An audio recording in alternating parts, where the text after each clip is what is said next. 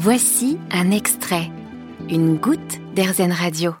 Elle veut faire sauter les préjugés qui entourent cet animal. En janvier 2020, Karine Grèce a fondé l'association Le Clos des Renardises en Dordogne avec pour objectif de mieux faire connaître le renard roux. En 2022, l'association va prendre un nouvel élan puisqu'elle va fonder un refuge. Il accueillera d'ici la fin de l'année six renards qui ne peuvent plus vivre à l'état sauvage. Karine est avec nous aujourd'hui pour en parler. Bonjour Karine. Alors avant de nous parler du refuge, expliquez-nous déjà comment est née cette association. Cette idée m'est venue après euh, avoir fait de l'éco-volontariat en centre de soins pour la faune sauvage avec euh, ma préférence pour euh, cet animal qui est mal aimé ici en France et qui a une très mauvaise étiquette parce qu'essentiellement il est mal connu et on ne le connaît que sur des fondements de tradition et de pires de poulaliers ou de concurrents de chasse ou de porteurs vecteurs de maladies comme la rage. L'essentiel c'est de faire passer la connaissance pour dédramatiser, pour informer, pour euh, prévenir et pour euh, remettre cet animal dans sa réalité écobiologique. Quel est le principe de ce refuge que vous souhaitez créer? Le principe de ce refuge, c'est d'accueillir des individus qui sont passés par des centres de soins. Donc, il est très important de savoir que nous ne sommes pas un centre de soins, ni un zoo, ni un parc animalier. Donc, ce seront des individus qui seront des renards roux qui seront passés, euh, bah, qui auront été accueillis en centre de soins parce qu'ils ont été découverts par des gens euh, ils auront soit été blessés euh, de manière volontaire ou involontaire et euh, de bonnes âmes les auront acheminés vers des centres de soins où ils auront été soignés.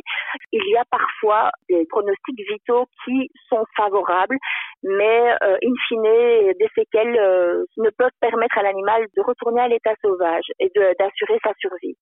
Donc dans ces cas-là, pour certaines espèces qui sont dites protégées, c'est plus facile. Il y a des parcs qui peuvent les accueillir. Quand il s'agit d'animaux nuisibles, ben, l'issue est fatale. Il faut les euthanasier, voire les abattre. Donc nous, on ne, on fera pas d'élevage. On ne va pas prélever des animaux qui sont sains dans la nature. On va juste recueillir des gueules cassées qui sont éthiquement viables. Ce ne seront pas des animaux en souffrance, mais qui auront eu cette volonté de vouloir vivre. Et nous sommes qui, nous, pour décider de, de les euthanasier.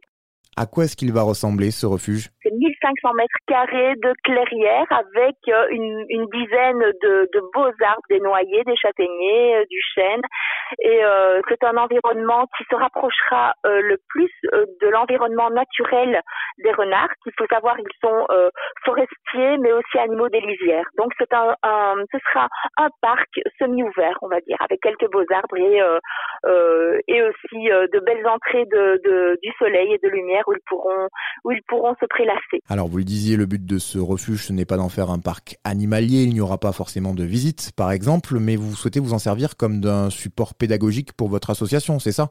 Oui, tout à fait. Ce parc, c'est un, c'est un refuge, un sanctuaire qui ne se visitera pas par respect pour les animaux, pour respecter leur tranquillité. Ce seront des animaux qui auront quand même souffert. Après, euh, nous allons utiliser ces animaux, c'est un les mots de dire utiliser, mais nous allons faire des photos, des montages vidéo nous allons placer dans le parc des caméras qui vont qui vont les filmer euh, en temps réel. Et nous allons proposer justement sur les réseaux sociaux, sur notre site et surtout surtout dans nos animations euh, que ce soit pour les scolaires ou le tout public, ces supports euh, qui vont sensibiliser les gens à ces animaux-là. Parce que quand on parle d'animaux sauvages, on voit l'espèce, mais contrairement aux animaux domestiques, on ne voit pas l'individu. Et nous, on va présenter euh, parmi cette faune sauvage, parmi cette espèce des renards roux, des individus qui ont chacun leur personnalité, leur vécu et leur histoire. Merci Karine pour toutes ces précisions. Et si vous souhaitez avoir plus d'informations sur le projet ou bien faire un don, rendez-vous sur Eloasso, le Clos des Renardises ou alors sur segresse.wixit.com.